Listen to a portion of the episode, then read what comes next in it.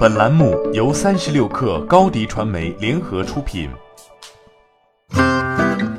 本文来自三十六氪作者顾凌宇。二月十七号，长城汽车和通用汽车共同官宣，长城汽车将收购通用汽车的泰国罗永府制造工厂，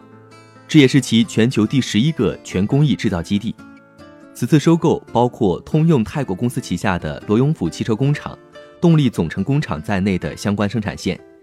其中整车组装工厂占地面积达八十一点八一万平方米，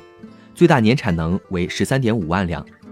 通用泰国发动机工厂占地面积达二点二万平方米，最大年产能为十二点五万台。双方计划在二零二零年底完成交易和最终移交，届时。通用旗下雪佛兰也将彻底撤出泰国国内市场，该协议还未得到政府和监管机构的批准。据官方说明，长城汽车将以泰国为中心辐射整个东盟地区，将产品出口到东盟其他国家及澳大利亚等国。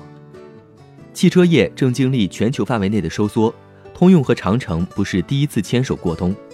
今年一月十七号。长城汽车和通用汽车刚刚就收购通用汽车印度塔里冈工厂达成协议，这笔收购交易预计于二零二零年下半年完成。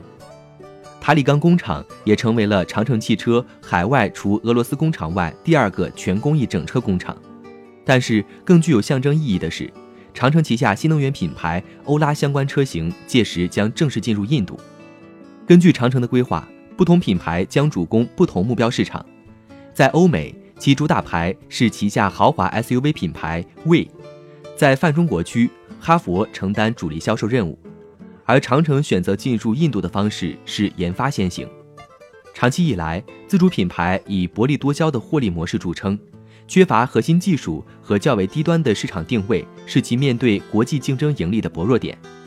然而，在新能源领域，中国已经拥有技术优势，并且建立起最为完善的供应链产业。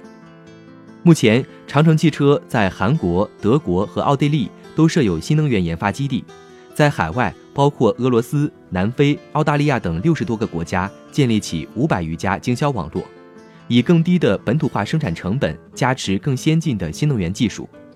从海外出海，这一次长城们能抓住全球汽车业降本增效的契机吗？欢迎添加小小客微信。xs 三六 kr 加入三十六氪粉丝群，高迪传媒，我们制造影响力。商务合作，请关注新浪微博高迪传媒。